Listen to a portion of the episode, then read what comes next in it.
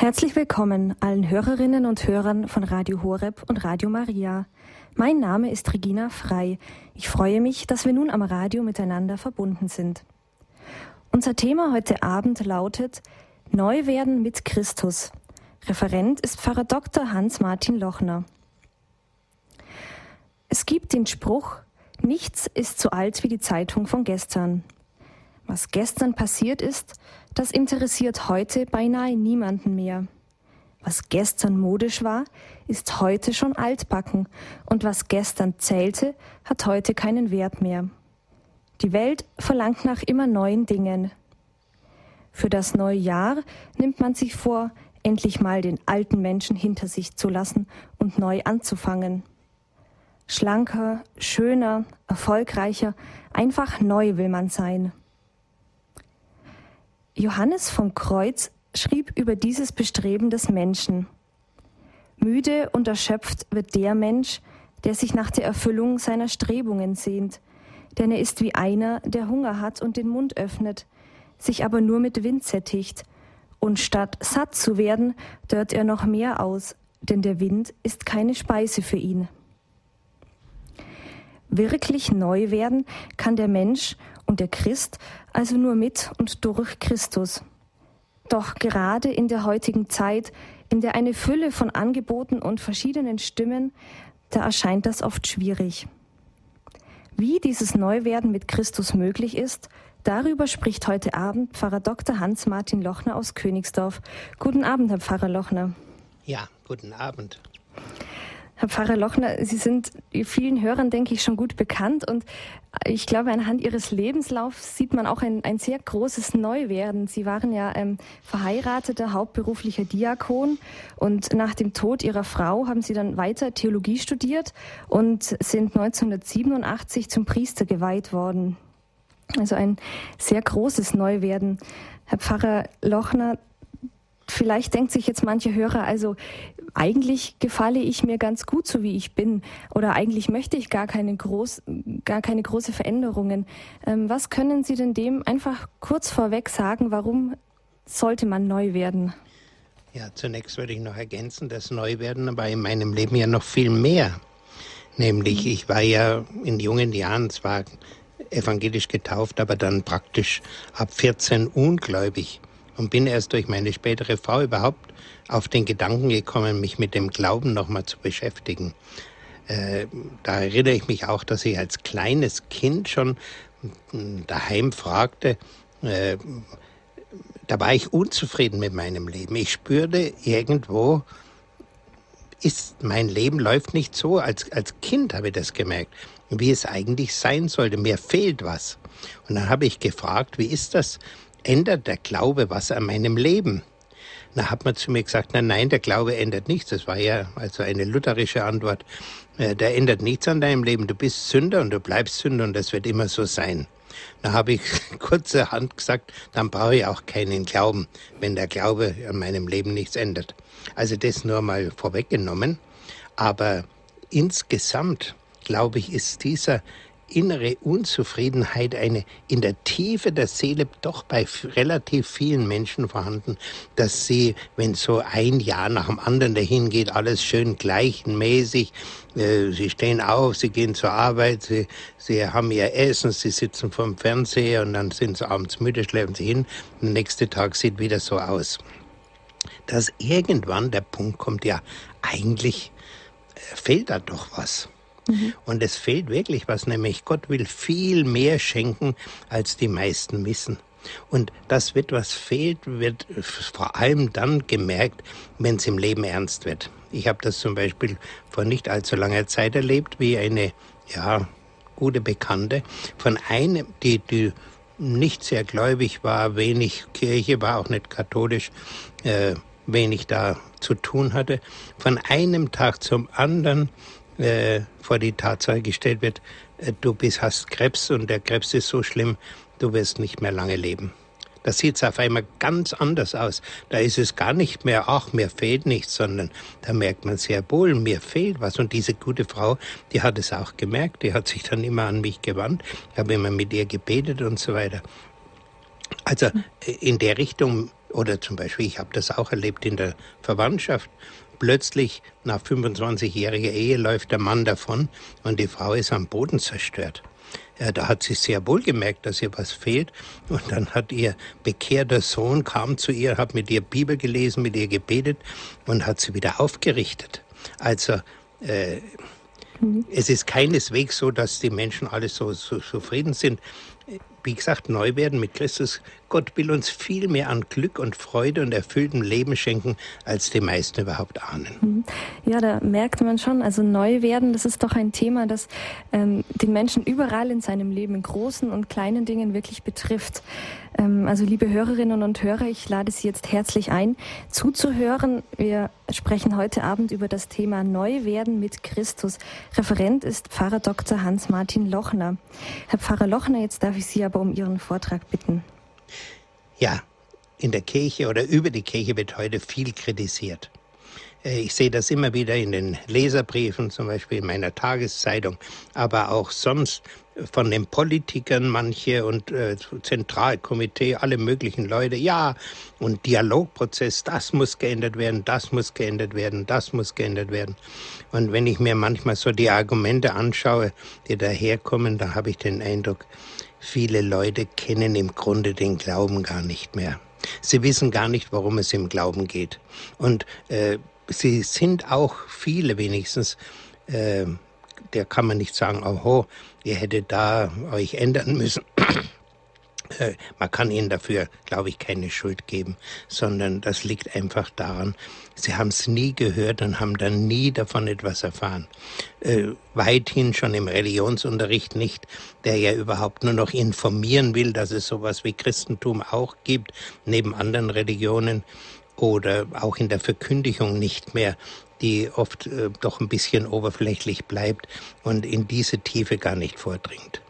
Die Chance, ja, die Hörer von Radio Horeb und ähnlichen Sendern, die haben die Chance, da mal was darüber zu hören. Aber wie gesagt, so in der Breite äh, geschieht das oft nicht.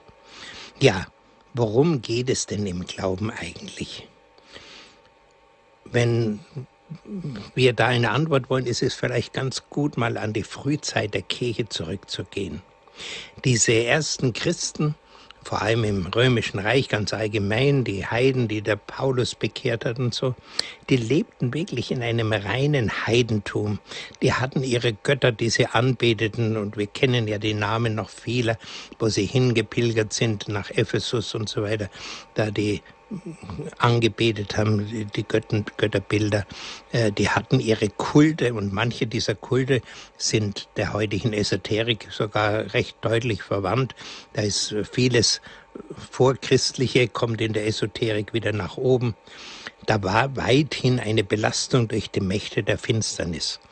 Äh, diese Mächte, von denen ich früher gar nicht wusste, dass es sie gibt, aber heute in der Seelsorge ihnen sehr viel begegne. diese Mächte wer sich generationenlang mit solchen Kulten beschäftigt hat, der ist von diesen Dingen sehr stark besetzt. Äh, das merken heute auch immer noch unsere Missionare, die zum Beispiel in Brasilien oder überhaupt in, in Südamerika oder in Afrika, besonders auch in Afrika missionieren wollen, dass diese Leute ganz stark mit diesen, von diesen Mächten äh, gefangen gehalten sind. Und äh, in diesem römischen Reich von damals war halt sehr viel Unfriede und Streit und Kämpfe gegeneinander, eine weit verbreitete moralische Verkommenheit. Ehebruch war, was sage ich, so selbstverständlich wie er heute auch ist. Abtreibung hat es gegeben und nicht nur Abtreibung, vor allem äh, sogar, äh, wenn zum Beispiel missgebildete Kinder, Säuglinge auf die Welt gekommen sind, dann wurden sie getötet. Und zwar einfach so, dass man in die Wildnis sie hinausgenommen hat, wo dann wilde Tiere sie getötet haben. Äh, wir sind ja so viel menschlicher heute, dass wir sie schon im Mutterleib töten. Ne? Aber es ist derselbe Ungeist, der dahinter steht. Und so ist also sind diese Zustände wie im alten Rom, die sind ja heute noch sprichwörtlich. Und diese Zustände im alten Rom nebenbei bemerkt, die haben wir heute praktisch ja auch. Und in dieser Zeit haben damals viele Menschen doch innerlich gespürt, so wie hier gelebt wird, ist es nicht gut. Äh, ich sehne mich nach mehr, ich sehne mich nach einem besseren Leben, nach etwas anderem. Und dann haben sie oft bei den Christen entdeckt, bei denen ist es anders. Die haben keine Ehescheidungen. Bei denen gibt's keine Armen, da sorgt einer für den anderen. Die lassen die, die Kranken nicht einfach verkommen, die sorgen sich für sie. Die lieben einander. Äh, gibt's ein berühmtes äh, frühes Dokument aus den ersten Jahrhunderten, Diogenet-Brief, wo es heißt, äh, seht, wie sie einander lieben. Sie leben genauso wie die anderen, also in der Masse aller anderen auch. Äh, sie haben keine eigenen, äh, wie soll ich sagen, außergewöhnlichen Eigenschaften, aber sie leben anders und dann, wenn die Menschen das gesehen haben, dass sie in Unfrieden und Streit leben, haben sie gesagt, was habt ihr für ein Geheimnis? Können wir das kennenlernen? Und so fingen sie an, äh, von Christus zu hören, dass Christus äh, getötet worden ist von seinen äh, Mitmenschen damals in Israel. Und vor allem, dass er auferstanden ist und dass man den Auferstandenen gesehen hat und dass man den Auferstandenen heute noch erleben kann, dass er heute noch in der Gemeinde erfahrbar ist. Und so haben sie vieles gehört und erlebt, über Nächstenliebe, Feindesliebe, Gewaltlosigkeit, dass äh, der Herr äh, all das, was ähm, der normale Mensch verurteilt, dass er das selig gepriesen hat, wie etwa die Armut. Und sie haben gehört, Gott will uns frei machen von unseren Sünden. Er will uns aus der Sklaverei der Sünde befreien. Er schenkt uns sein göttliches Leben, er schenkt uns seinen Heiligen Geist und er will in uns Wohnung nehmen. Das heißt, wir werden tatsächlich an Kindesstatt von Gott angenommen. Wir heißen nicht nur Kinder Gottes, sondern wir sind es in der Tat. Und wie Sie alle diese Botschaften vernommen haben, etwa, dass Gott die Liebe ist und dass man ihn nicht zu fürchten braucht, weil er, weil er für uns sorgen will, da fingen sie an, zu fragen, wie kann ich selber Christ werden? Und sie, sie meldeten sich an zur Taufvorbereitung. Und interessant, muss man einen Punkt gleich vorwegnehmen bei dieser Vorbereitung, äh, weil sie ja alle oder fast alle stark belastet waren durch böse Mächte wurden sie bei jedem Treffen, wenn sie sich dann bei der Tau auf die Taufe vorbereitet haben, wurden sie exorziert. Und deswegen hat es in dieser frühen Kirche sehr viele Exorzisten gegeben, äh, geweihte Exorzisten aus den Laien. Und das war eine niedere Weihestufe, also niedere Klerus könnte man auch sagen. Und diese Exorzisten waren zahlreicher als die Priester, als die äh, Diakone und die anderen Geweihten. Und bei der Vorbereitung auf die Taufe haben sie dann das gelernt, was äh, der heilige Paulus im Römerbrief im berühmten sechsten Kapitel beschreibt, nämlich, dass wir selber mit Christus sterben sollen und mit Christus auferweckt werden, um Anteil zu bekommen an seiner göttlichen Herrlichkeit. Da schreibt zum Beispiel der heilige Paulus, Wisst ihr denn nicht, dass wir alle, die wir auf Christus Jesus getauft wurden, auf seinen Tod getauft worden sind? Wir wurden mit ihm begraben durch die Taufe auf den Tod. Und wie Christus durch die Herrlichkeit des Vaters von den Toten auferweckt wurde, so sollen auch wir als neue Menschen leben. Sie haben also begriffen, Taufe heißt hineingenommen werden in den Tod Christi. Und das war für die Menschen damals sehr viel deutlicher sichtbar als heute bei uns. Nämlich, sie sind ja mit dem Bischof, der sie getauft hat, ins Taufbecken hineingestiegen. Sie sind in diesem Becken untergetaucht worden, dreimal. Und das war für sie wirklich äh, symbolisch gewissermaßen ein Sterben, ein Ertränkt werden, dass der alte Mensch der Sünde der Sünde, der sie, aus der sie bisher herausgelebt haben, dass der sterben soll, damit sie äh, an diesem neuen Leben mit Christus Anteil haben, das durch die Auferstehung in die Welt gekommen ist. Wir wurden mit ihm begraben durch die Taufe auf den Tod, sagt der heilige Paulus. Und äh, an einer weiteren Stelle schreibt er, Wir wissen doch, unser alter Mensch wurde mitgekreuzigt, damit der von der Sünde beherrschte Leib vernichtet werde und wir nicht Sklaven der Sünde bleiben. Das merken ja viele Menschen heute gar nicht, wie sehr sie versklavt sind von der Sünde. Am deutlichsten merken es ja die, die durch eine Sucht versklavt sind, dass sie von dieser Sucht nicht freikommen. Ich habe früher in meinen jüngeren Jahren auch mit äh, Alkoholikern gearbeitet. Ich kenne das. Ich habe das dann später auch kennengelernt. Die Versklavung durch Rauchen, durch Nikotin, die noch schlimmere Versklavung durch die Rauschgifte, von denen man dann überhaupt nicht mehr frei wird oder unter, unter nur größten Schwierigkeiten frei werden kann. Hier sind wirklich Mächte am Werk, die mich unfrei gemacht haben. Und Jesus ist gekommen, uns von dieser Unfreiheit äh, zu befreien. Äh, zum Beispiel gibt es heute auch die Pornosucht. Eine ganz schlimme Sucht, wo ich auch weiß, dass zum Beispiel ganze Ehen daran gescheitert sind, weil der Mann pornosüchtig geworden ist. All diese Dinge versklaven den Menschen und Jesus ist gekommen, um uns von dieser Sklaverei zu befreien. Auch etwa von der Sklaverei, jeden Tag unbedingt Fernsehen zu müssen und alle möglichen Dinge zu haben und zu brauchen. Äh, er will uns neu machen. Und so sagt Paulus, so sollt auch ihr euch als Menschen begreifen, die für die Sünde tot sind, aber für Gott leben in Christus Jesus. Wir sollen eine neue Schöpfung werden. Wir sollen von Gott her gewissermaßen wiedergeboren werden. Eine Wiedergeburt in ein neues Leben, nachdem wir das Alte verlassen haben oder das Alte in den Tod haben gehen lassen. So sagt Paulus im zweiten Korintherbrief, wenn also jemand in Christus ist, dann ist er eine neue Schöpfung. Wir sollen alle als Christen Anteil haben an dieser neuen Schöpfung. Wir sollen die wirklich erleben. Und Paulus führt es an verschiedenen Stellen aus, zum Beispiel im Kolosserbrief sagt er, ihr habt den alten Menschen mit seinen Taten abgelegt und seid zu einem neuen Menschen geworden. Äh, ein neuer, der nach dem Bild Jesu geschaffen ist. Und dieser Gegensatz alter Mensch, neuer Mensch, der kommt bei Paulus also öfters vor, dass nämlich der alte Mensch, der also der Sünde versklavt war, dass der überwunden wird durch Jesus oder dadurch, dass wir diesem sterben, was also Tod sterben, das sind keine Kleinigkeiten, dass wir dem sterben und neue Menschen werden, dass wir geheiligt werden von Gott. Etwas Wunderbares. Und an dem sollen wir alle Anteil haben.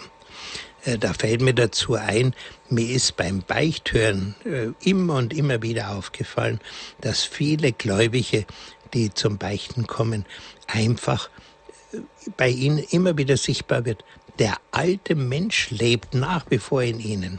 Und äh, ganz typisches Zeichen, dass da nichts vorangeht, ist, dass jemand jahrelang immer wieder dieselben Sünden beichtet. Dass immer wieder dasselbe kommt, ein Zeichen, der alte Mensch lebt noch. Und man muss dazu sagen, dieser alte Mensch, der stirbt auch nicht so leicht. Äh, der hat ein zähes Leben, so wie man es von den Katzen sagt, dass sie sieben Leben hätten. Der will immer wieder auferstehen und uns neue Schwierigkeiten bereiten. Aber es ist wir sind da wirklich zu einem Kampf aufgerufen mit der Hilfe Gottes. Ich werde noch drüber sprechen. Äh, ein anderes Gegensatzpaar, was Paulus in dieser Richtung auch braucht, ist Fleisch und Geist. Wobei Fleisch für ihn nicht unser Körper gemeint ist oder Sexualität oder sowas, sondern Fleisch ist für ihn der Mensch der Sünde. Der alte Mensch, der ist Fleisch. Und dem steht der Geist gegenüber. Das heißt also das Neuwerden aus Christus.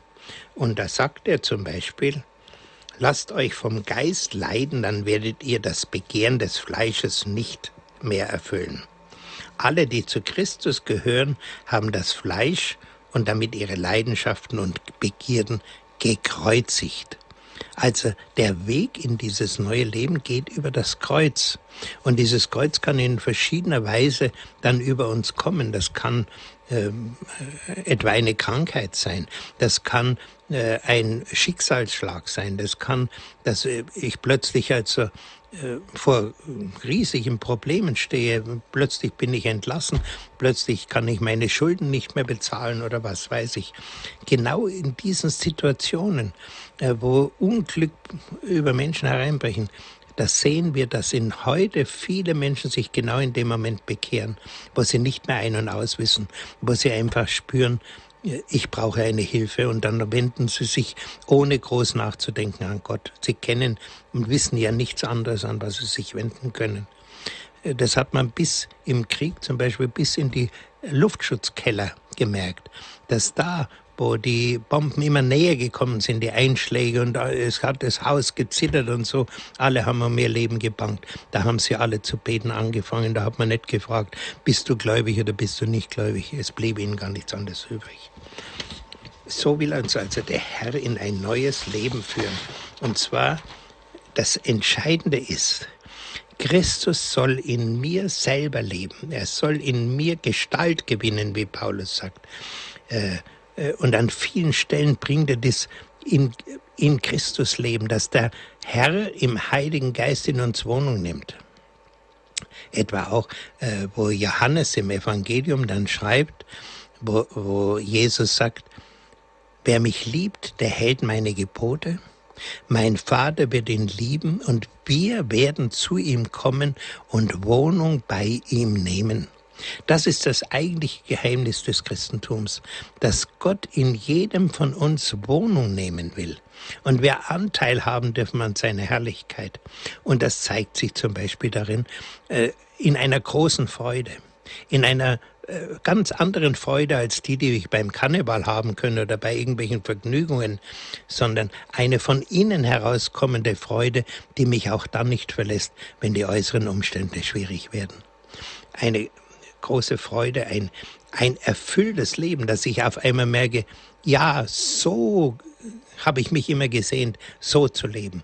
Ein inneres Beglücktwerden, von, aus dem ich zehren kann, auch in schweren Stunden. All das sind die Dinge, die der Herr uns schenken will. Und er will uns weiter schenken, dass wir ihm, Jesus, gleichförmig werden dürfen, dass wir neue Menschen werden in Christus und durch Christus, deswegen ist er gekommen, deswegen ist er gestorben, deswegen hat er sich hinrichten lassen, um uns teilhaben zu lassen an seiner Existenz, an seinem Heiligen Geist, dass wir seine Werke hier tun dürfen und dass wir aus derselben Nähe leben dürfen, wie er zum Vater gelebt hat. Das ist das große Geschenk, was der Herr uns jedem geben will. Und äh, da kann ich nicht durch äußere Änderungen in der Kirche irgendetwas erreichen, sondern das, das kann ich nur mich öffnen, von Gott mich beschenken lassen. Aber darüber werde ich gleich noch weitersprechen. Jetzt machen wir erstmal eine kleine Musikpause.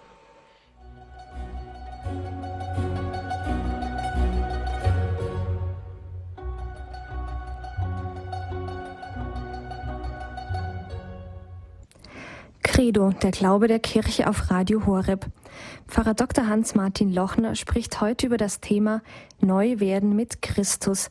Vor der Musikpause ging es um ja die Tatsache, dass jeder Mensch sich für Christus öffnen muss und dass ähm, man Christus nicht nur durch ja, äußere Änderungen in sein Leben einlassen kann.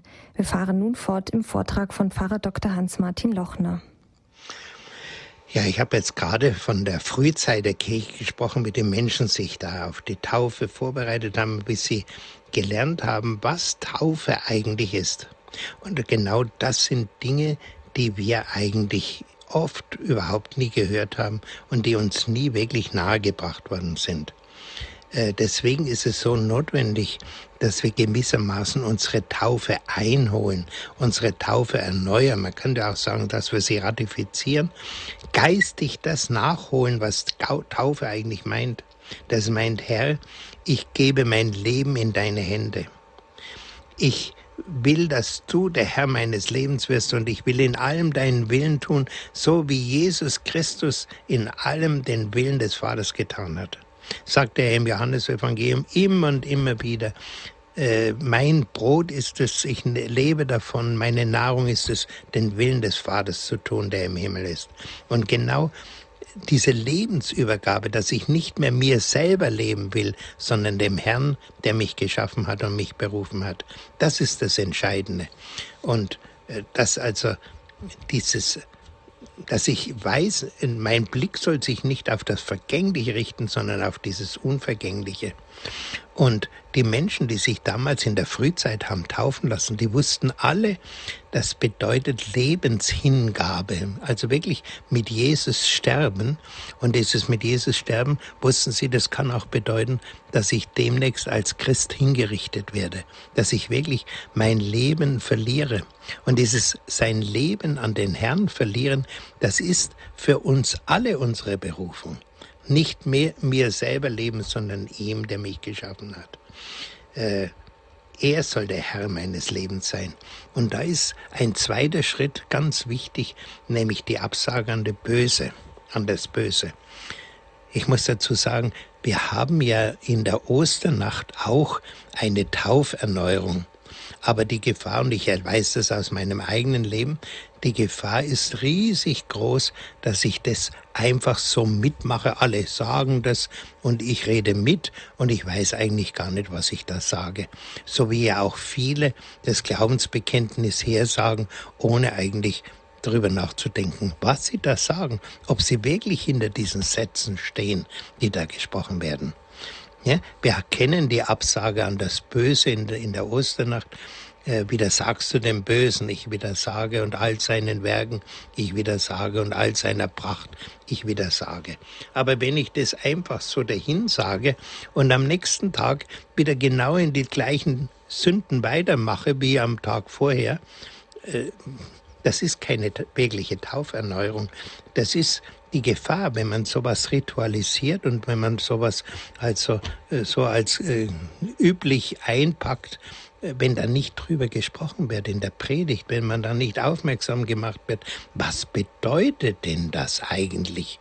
dann rauscht es an mir vorbei und ich in mir hat ist nichts passiert. Und deswegen ist also bei der Tauferneuerung, wie wir sie auch zum Beispiel in der charismatischen Erneuerung und anderen geistlichen Bewegungen kennen, ist es ganz wichtig, die Absage an dem Bösen wirklich zu vollziehen. Ein wirkliches, klares Nein zu sagen. Ich will nicht äh, äh auf den Bösen hören. Ich sage klares Nein zu ihm. Ich wende mich von ihm ab. Und da sind wir an einem ganz wunden Punkt in der heutigen Kirche Nämlich, wir nehmen die Sünde überhaupt nicht mehr ernst. In vielen Kreisen, auch in den Leuten, die da so von Reformen der Kirche sprechen, ach, warum, das ist doch nicht so schlimm, äh, warum soll ich nicht äh, Kinder verhüten, machen doch heute alle, also das ist doch in Ordnung. Die dumme Kirche, die soll einmal endlich aufhören, uns da reinreden zu wollen. Wir wissen schon, was wir zu tun haben. Und so. Oder dass wir zum Beispiel Ehebruch nicht mehr ernst nehmen. Ach, Mei, die wiederverheirateten Geschiedenen, aber die sollen doch auch äh, zu den Kommunionen zugelassen werden. Was machen wir denn da so ein Zeug, dass wir die da aussparen wollen? Das sind doch arme Leid, die brauchen doch äh, Hilfe und so weiter. Dass das schwere und schwerste Sünden sind, die wir da tun, an denen der Herr uns ja verhindern wollte.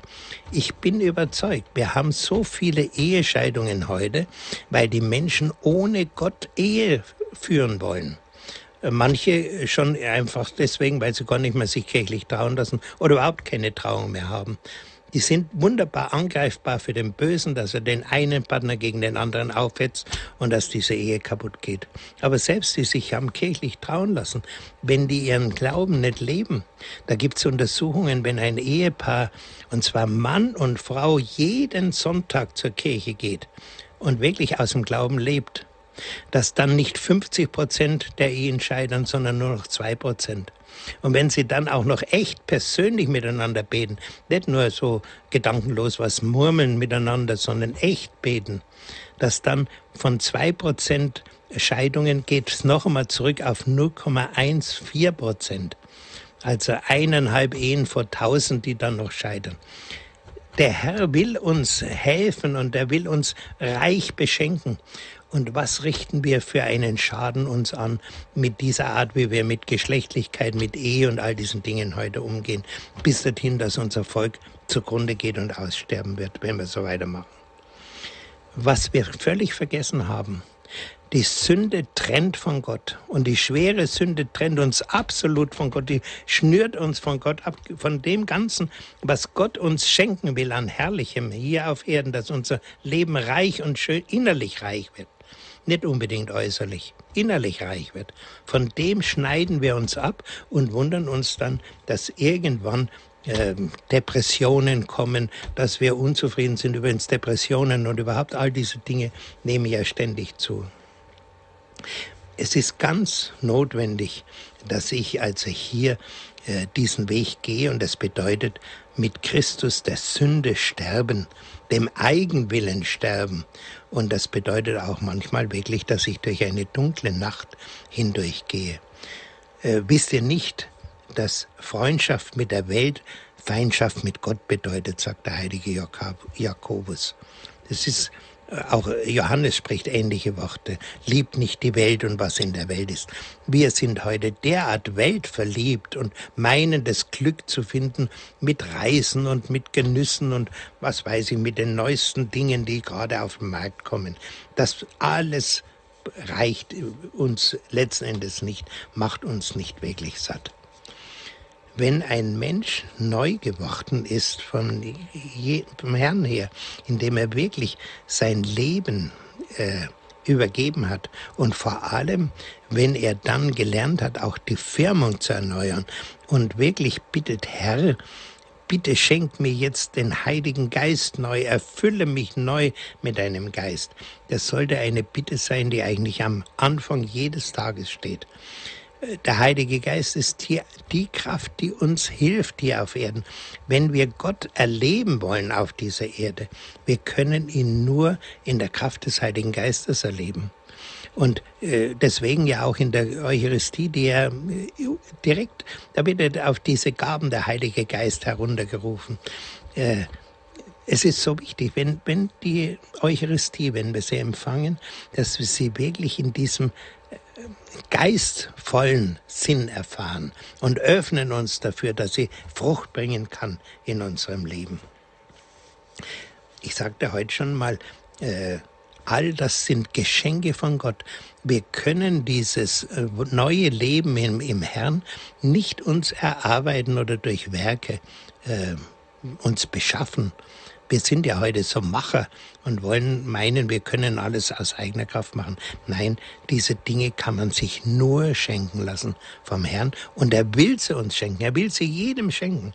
Aber ich muss erstens einmal mich dafür öffnen und bewusst zum Beispiel auch mit dem Heiligen Geist, so wie wir es in der charismatischen Erneuerung machen, dass wir dem anderen, nachdem er sein Leben neu dem Herrn gegeben hat, seine Taufe erneuert hat, dass wir ihm die Hände auflegen, dass er jetzt wirklich vom Heiligen Geist erfüllt wird. Nachdem er auch selber diese Bitte ausgesprochen hat, das ist ganz wichtig. Er muss selber den Heiligen Geist innig wollen, dieses wunderbare Geschenk von Gott. Aber dann muss man auch eines weiter sehen. Gott schenkt zwar diese Gnaden, und bereichert uns. Aber mitwirken muss ich selber. Man könnte das vergleichen, äh, Gott äh, stellt mir einen wunderbaren Auto, äh, Auto vor die Tür, einen nagelneuen, herrlichen Wagen, sogar voll mit Benzin, alles ist da, tipptopp. Aber wenn ich mich nicht hineinsetze und den Anlasser anlasse, funktioniert's nicht.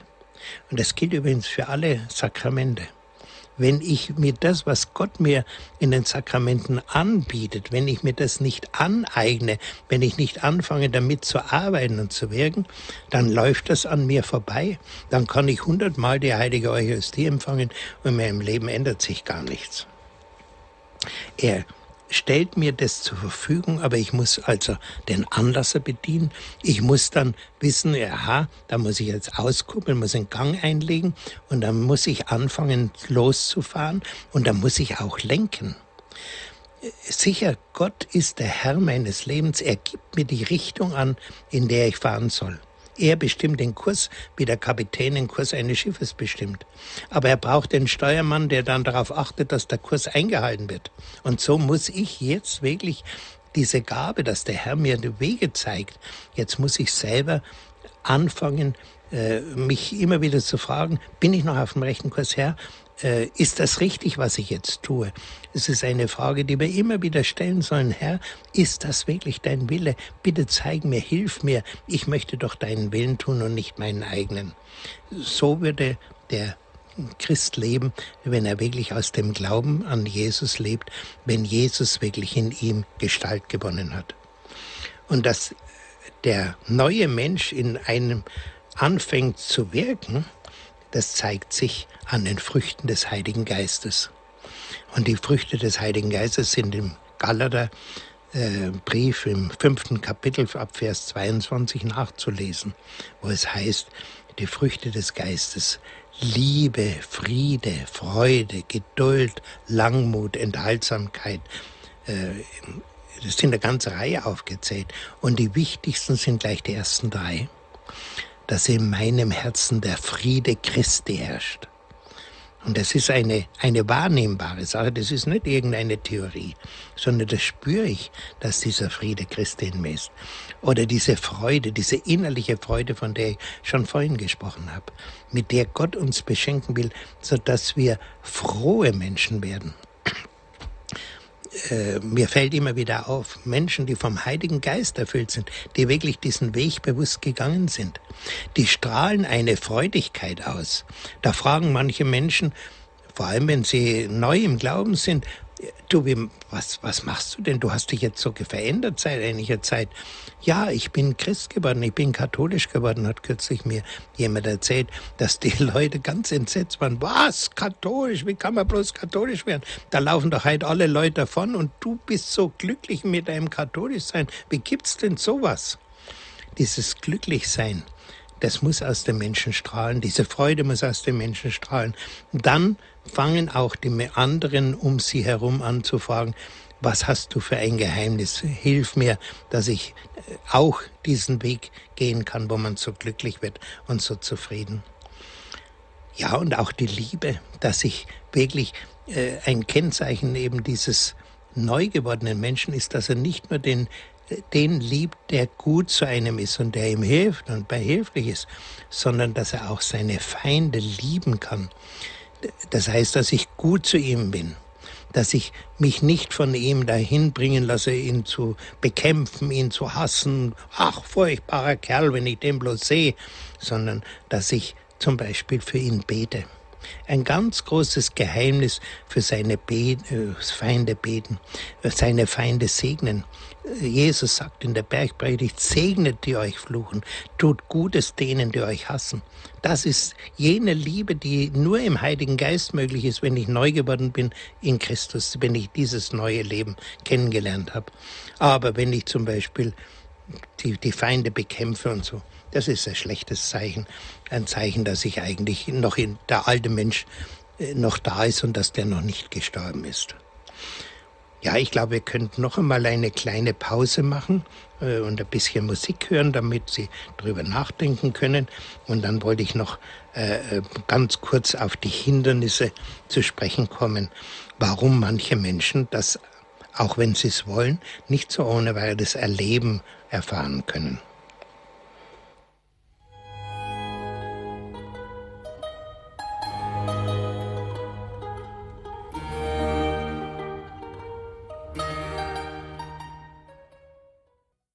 Credo, der Glaube der Kirche bei Radio Horeb.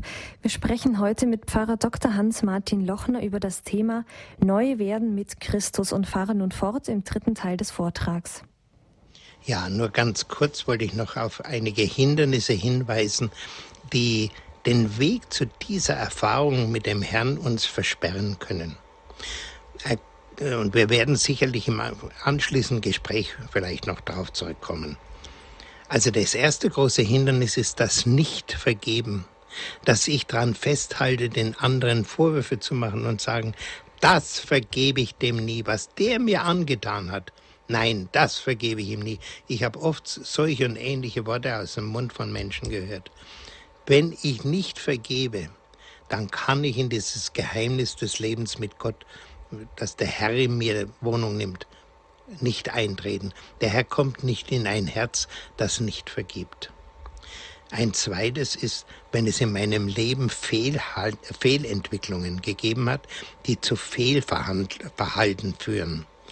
Das sind manchmal also ganz eingefleischte Dinge. Äh, eine ganz typische Sache, die heute recht häufig ist, dass Menschen zum Beispiel daran leiden, weil sie während sie noch im Mutterleib waren, die Mutter daran gedacht hat, sie abzutreiben gerade auch natürlich, wenn das sehr überraschende äh, Empfängnis war, äh, äh, gar nicht vorbereitet, gar nicht geplant und so weiter. Dieses Verneinen des Kindes, das spürt das Kind, das kann sehr lang und tiefen Schaden verursachen. Da gibt es eine ganze Reihe Berichte darüber und jeder in der Seelsorge, der auf diesem Gebiet arbeitet, macht selber diese Erfahrung und hört immer wieder, was da passiert. Oder eine andere Sache, die mir auch in der Seelsorge passiert ist, was ganz schlimm sein kann, wenn Kinder in frühem Alter missbraucht worden sind oder auch im späteren Alter. Äh, dieser Missbrauch, das ist ein, ein, solcher Schaden und da nimmt die Entwicklung des Lebens also eine so schlimme Wendung. Übrigens bei den ersten, wenn das im Mutterleib also schon verneint worden ist, das Kind, das kann sich später in, in Depressionen äußern oder auch in, in Selbstverneinung. Ich liebe mich selber nicht, ich mag mich gar nicht. Äh, ich mag schon gar nicht in den Spiegel schauen oder mich anschauen in Bildern und so. Äh, hier sind Heilungsseminare notwendig. In schweren Fällen auch äh, kann es notwendig sein, Psychotherapie bei wirklich gläubigen Psychotherapeuten. Es gibt einige wenige, die da wirklich aus dem Glauben heraushelfen. Mit den Ungläubigen ist in, in aller Regel äh, nicht viel Gutes anzufangen. Und das dritte Hindernis, auf das ich hinweisen möchte, ist, wenn ich mich im Laufe meines Lebens mit Mächten der Finsternis eingelassen haben, habe, Okkultes getrieben habe, mich äh, tief in diese Esoterik hineingewühlt habe, was heute ja ganz modern ist, gibt es ja diese Esoterikmessen und wo, wo unheimlich viel angeboten wird und, und viele Dinge. Wenn ich mich so von Gott abwende und bei anderen äh, Richtungen Hilfe suche, ist immer die Gefahr, der, der Belastung durch Mächte gegeben. Äh, eine Sache zum Beispiel Horoskop oder Pendeln oder Reiki und so weiter. Es gibt ja äh, zahllose Dinge heute auf diesem Gebiet, auch äh, medizinische Verfahren, die aus dem Osten kommen, die da eine Gefahr sein können. Es gibt ja auch gute Literatur, wo man sich da informieren kann. Ja, Reiki ist also auch so ein Stolperpferd. Also alle diese Dinge wenn ich mich in die eingelassen habe, sind eine Gefahr. Aber da kommt noch etwas dazu. Wir haben in der Seelsorge gemerkt, dass wenn Vorfahren äh, sich in solche Dinge eingelassen haben, äh, dass das Blockaden geben kann für meine eigene Entwicklung zu Gott hin. Dass diese Belastungen gewissermaßen sich vererben und auch die Nachkommen geschädigt sind. Insofern tragen wir alle eine große Verantwortung, was wir da auf diesem Gebiet tun, auch im Hinblick auf unsere Kinder und Enkelkinder. Also da, auch wenn es zum Beispiel äh, schlimme Entwicklungen bei Vorfahren gegeben hat, schwere Trunksucht, wiederholte äh, Selbstmordfälle, ja, auch werden wir immer sehr hellhörig heute in der Seelsorge, wenn wir hören, dass Familien äh, über Generationen hin vom Unglück verfolgt werden, dass da kurz hintereinander ein Unfall nach dem anderen passiert und so weiter. Äh, da muss man immer damit rechnen, dass da irgendwelche Mächte der Finsternis am Werk sind. Und wie gesagt, dass man meint, es gäbe sowas wie böse Mächte nicht oder gar es gäbe einen Satan nicht und so weiter. Das ist ja eine der ganz großen Lügen und Verhängnisse unserer Kirche, dass sich das in beiden Kreisen so durchgesetzt hat. Das ist einfach eine Lüge. Und Jesus hätte nicht über diese Dinge so deutlich gesprochen. Er hätte nicht diese Austreibungen hätten stattgefunden, wenn es diese Mächte nicht gäbe. Wir können das ja nachlesen. Was mir äh, vor allem 1972, als ich vom Herrn da ein Stück weit belehrt worden bin, was mir da ganz deutlich geworden ist. Wir sollen die Heilige Schrift, wir sollen die Evangelien so nehmen, wie sie dastehen. Das ist die Wahrheit. Und dieses ganze Rumoperieren, ach, das ist vielleicht so zu verstehen oder so, und das ist Erfindung von der Gemeinde später. All dieses sind, sind Lügen, die uns der Böse, der, der Vater der Lüge eingepflanzt hat. Nein, der Herr gibt die Wahrheit, auf ihn sollen wir hören. Ja, und jetzt haben wir vielleicht noch ein bisschen Zeit, miteinander ins Gespräch zu kommen. Ja, Herr Pfarrer Lochner, herzlichen Dank für Ihren Vortrag. Herr Pfarrer Lochner, Sie haben vorher in Ihrem Vortrag ein sehr schönes Bild gebracht, das mir sehr gut gefallen hat. Und zwar, dieses neue Leben von Gott ist ein Geschenk. Und Sie haben es so verglichen mit einem Auto, in das man sich setzt, aber das nicht fährt, weil man den Anlasser nicht, also man muss das Auto anlassen. Und da kam mir so das Bild meiner ersten Fahrstunde. Also ich hatte da den Fahrlehrer nebendran, der mir erklärt hat, so und jetzt äh, drückst du die Kupplung und jetzt lässt du die Kupplung langsam kommen und dann drehst du den Schlüssel und dann gibst du Gas. Äh, wer kann uns das dann im übertragenen Sinne ähm, sagen? Wer kann uns helfen, dieses Neuwerden und dieses sich einlassen auf das Geschenk Gottes? Ja, also eigentlich ist ja das die Aufgabe der Seelsorger. Wobei natürlich nicht äh, Seelsorger nur geweihte Priester sein können. Wir haben heute auch in, auch in den verschiedenen Konfessionen alle, die sich neu für den Heiligen Geist öffnen. Das ist ja eine äh, weltweit umspannende Sache, die in der, in der ganzen Welt viel verbreiteter ist als bei uns in Deutschland. Äh, dass da wirklich geisterfüllte Laien helfen können, die schon Erfahrung haben und die einem warnen können und sagen können, du, ja, ich möchte mal sagen, so wie ein wie der Fahrlehrer da ist. Mhm. Übrigens, für die ersten Christen war das ganz klar, wer der Fahrlehrer ist, nämlich der Pate. Jeder, der getauft worden ist, brauchte einen Paten. Und der Pate musste über den Glauben vorher auch mit seinem Täufling reden und musste ihn der Gemeinde vorstellen, sagen, liebe Gemeinde, ich kenne den Herrn oder die Frau sowieso sehr gründlich. Wir haben viele Gespräche miteinander gehabt. Ich kann euch garantieren, äh, Sie nimmt es ernst und bitte nehmt sie auf in die Gemeinde. Mhm. Ja, ich möchte es jetzt gerne mal so stehen lassen, weil das Telefon blinkt schon bei ja, uns. Ähm, wir haben eine erste Hörerin in der Leitung. Guten Abend. Guten Abend. Äh, ich hätte große Bitte. Ich möchte, ich möchte sagen, äh, da besteht eine Mutter mit zwei Kindern und die wurde sehr viele Jahre von der eigenen Mutter verletzt und dann nochmal ganz schwer zuletzt. Und äh, das gibt es keine Versöhnung. Also alle möglichen Gespräche, die man gerne anführt, es gibt keine Hilfe, also zu einer Versöhnung. Was kann man da machen, wenn keine Aussicht besteht für eine Versöhnung, weil Sie das so stark angesprochen haben, dass man ohne Verzeihung nicht Hilfe kriegen kann? Ja, das Erste ist, äh, für die Betreffende zu beten. Ja.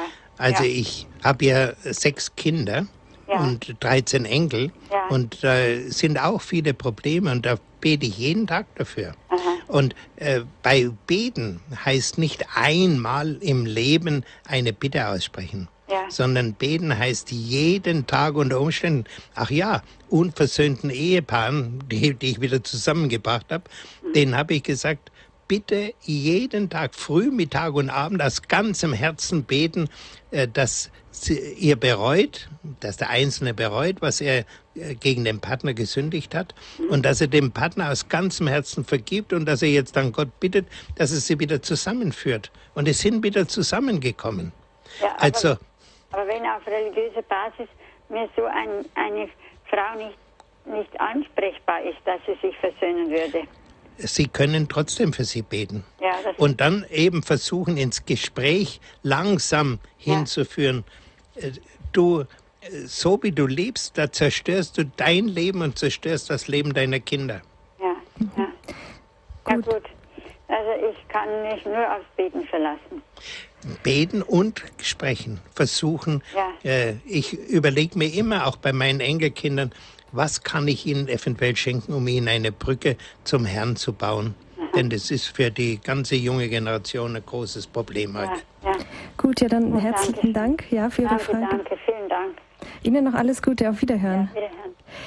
Wir haben eine nächste Hörerin in der Leitung. Guten Abend. Guten Abend. Guten Abend, ja. Äh, ich wollte mal den Herrn Pfarrer Lochner fragen, wie das ist, äh, wenn in, in, innen drin äh, Gebet ist, ob man weiß, ob das vom, wie man weiß, ob das vom Heiligen Geist oder von wem anderen ist. Ist das? Ja. Bei welcher Sache äh, meinen Sie, ob es vom Heiligen Geist oder nicht vom Heiligen Geist ist? Ja. Auf was bezieht sich das? Ja, Lobpreis und. Ach so. Ja. Also Lobpreis von, über den Herrn ist immer vom Heiligen Geist. Ja, und wo kommt das? Vom Herz oder wo, wo ist das? Oder Kopf oder wo, wo merkt man das? Äh, zunächst einmal bete ich mit meinem Verstand und mit meinem Mund. Ja. Aber je, je mehr ich Lobpreis äh, bete und den Herrn verherrliche, desto mehr wird es ein Gebet aus dem Herzen. Ne? Das, äh, also auch, Sie dürfen auch zum Beispiel den Herrn loben mit Kirchenliedern. Wir haben wunderschöne Kirchenlieder, die sich sehr gut ereignen. Ne? Lobe den Herrn, lobe den Herrn, lobe den Herrn. Oder äh, den Herrn will ich loben, es jauchzt den Gott mein Geist, denn er hat mich erhoben, dass man mich selig preist und so weiter. Ja, also da gibt's wunderbare Lieder. Singen Sie das, den Lobpreis, nicht nur sprechen. Ja, Ganz aber das wichtig. betet in mir, das singt in mir. Ja, wunderbar. Ja, das ist genau das Richtige. Jetzt habe ich aber eine Frage. Ich habe aber auf der anderen Seite so eine Abneigung gegen alles, was heilig ist. Das passt ja alles nicht zusammen. Und da tue ich mir so schwer. Das ist für mich ziemlich ein Block. Ja, heißt es, dass Sie also zum Beispiel gegen die Sakramente eine Abneigung haben? Ich, ich, ich gehe schon zu den Sakramenten, aber es ist irgendwo, wie wenn in mir wer äh, strecken tat. Ja. ja, dagegen spricht. Das kann mir manchmal, das gibt's. Das, das, das sind so ein bisschen, dass sich da Mächte bemerkbar machen, die uns hindern wollen. Also ich merke das in meinem Leben auch manchmal. Und wenn ich sowas merke, dann sage ich, du böser Geist, im Namen Jesu gebiete ich dir, dass du mich verlässt. Du hast jetzt zu schweigen. Du hast kein Anrecht über mich. Ich bin ein Kind Gottes, ich gehöre zum Herrn. Ich, ich gehöre nicht zu dir. Im Namen Jesu weiche. Ja. Ja, sie dürfen hm? den weg und müssen ihn eigentlich wegschicken und nicht auf ihn hören und sich von ihm nicht irre machen lassen. Das ist, dahinter steckt letzten Endes der Böse, der ja. sie wegbringen will vom, vom wahren Glauben. Ja. Jeder hat damit zu kämpfen. Sie sind da nicht die Einzige, gell? Aber es ist zeitweise so fürchterlich. Ja, das glaube ich. Das ja. ist auch manchmal wirklich fürchterlich. Ich kenne das schon auch. Kommt es dann aus der Herzgegend oder, oder Kopf oder wie, wie, wie funktioniert das da, wenn, wenn das ist? Das kann aus verschiedenen Ecken im Körper kommen. Da war übrigens kürzlich, glaube ich, sogar hier am Sender eine Sendung drüber, die ich aber nur ein Stück weit gehört habe, wo, ach ja, das war früh um 10 Uhr äh, in der Lebenshilfe. Eine Frau, Pascal oder Pas, Pascal oder so ähnlich hatte geheißen, eine Psychologin, die darüber gesprochen hat. Aber da, wie gesagt, da bin ich jetzt nicht genügend daheim. Einfach loben und preisen und den Bösen wegschicken. Gut, dann ja. herzlichen Dank für Ihren Anruf. Ja. Gute Nacht. Gute Nacht, Ihnen alles Gute. Gute Nacht. Dann äh, ist Schwester Huberta jetzt in der Leitung. Guten Abend. Ja, grüß Gott, Herr Dr. Lochner. Ich möchte mich ganz herzlich bedanken für Ihren Vortrag und ich habe Sie schon oft auf Radio Horeb gehört und ich bin dem lieben Gott so dankbar, äh, dass ich Radio Horeb hören kann. Jetzt weiß ich nicht, jetzt ist, vielleicht ein bisschen komisch meine Frage. Habe ich von Ihnen gehört von Kremsdorf? Am Anfang, wie Sie sich vorgestellt haben? Nein. Nicht. Da habe ich mich getäuscht weil, ich, weil sie eben auch gesagt haben, dass sie Spätberufene sind. Und da kannte ich eben einen Bader, Alanus Fleischmann. Und bei dem durfte ich mit sieben Jahren Primizbraut machen. Er war aber zuvor schon Krankenpfleger gewesen, sehr mhm. lange. Und dann ist er noch spätberufener Priester geworden. Das habe ich gedacht, ich habe Kremsdorf verstanden, nee. dass sie in Kremsdorf sind, zu Hause sind. Entschuldigung, Nein. aber ich möchte mich ganz herzlich bedanken für Ihren so großartigen Vortrag gibt mir sehr viel Kraft in meiner, ich habe eine schwere Krankheit und der liebe Gott hilft mir so viel. Das freut mich. Und da möchte ich, und also wirklich, Und Man hört es an ihrer und dem, Stimme. Und dem ganzen Radio Horeb-Team Gottes reichsten Segen. Dankeschön. Danke. Ja, danke schön, Danke. Begleiter. Gute Nacht. Gute Nacht. Gottes Und gute Segen. Besserung. Oh, der liebe Gott ist wunderbar. Ich bin So schon ist es. 55 Jahre und durfte im letzten Jahr mein 50-jähriges Professjubiläum feiern. Ich bin ganz glücklich. Danke. Herzlichen Glückwunsch noch. Ja, Ja, wiederhören. Wiederhören. Dann herzlichen Dank für dieses Zeugnis noch am Ende der Sendung. Das war ja sehr aufmunternd jetzt noch zu hören. Ja, Jetzt sind wir ja leider schon am Ende der Sendung angelangt. Wir haben auch keinen Hörer mehr in der Leitung. Ähm, liebe Hörerinnen und Hörer, Sie haben heute Pfarrer Dr. Hans-Martin Lochner gehört und zwar sprach er über das Thema Neu werden mit Christus.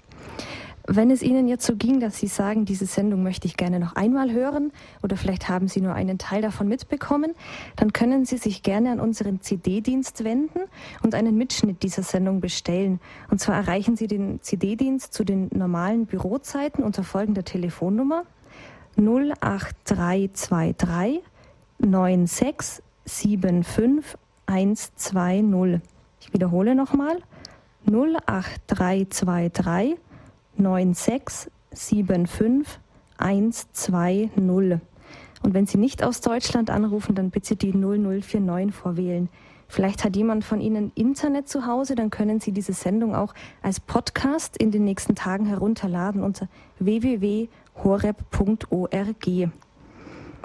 Ja, Herr Pfarrer Lochner, jetzt sage ich Ihnen herzlichen Dank für Ihren Impuls und Ihre ja, Ratschläge, Ihren Vortrag ähm, und möchte Sie jetzt am Ende der Sendung noch um Ihren priesterlichen Segen für uns alle bitten. ja, Herr, ich bitte dich für alle, die jetzt heute zugehört haben. Herr, lass sie alle die Erfahrung machen, dass du zu ihnen kommst, dass du in ihr Herz kommst, dass du ihnen jenen Frieden, jene Liebe und jede Freude schenkst, die nur du und niemand anderes schenken kann. Und mach sie ganz offen dafür und gib, dass sie so erfüllt sind von deiner Gegenwart, dass sie andere anstecken damit, dass diese neue Evangelisation, von der unser heiliger Vater ja wiederholt gesprochen hat, dass sie auch hier bei uns in Gang kommt. Herr, ich weiß, dass du schon viele Menschen mit diesem Feuer angezündet hast. Und wir haben es jetzt bei der Schwester Huberta ja auch wieder dieses Feuer gespürt. Herr, entzünde die Herzen vieler, dass da ein Flächenbrand entsteht und unser Volk nicht in Gottlosigkeit zugrunde geht, sondern neu aufersteht mit dir. Dazu segne euch alle, die ihr zugehört habt und alle, für die ihr jeden Tag betet, damit sie gläubig werden. Sie alle segne der allmächtige Gott, der Vater, der Sohn und der Heilige Geist. Amen. Gelobt sei Jesus Christus. In Ewigkeit. Amen. Halleluja.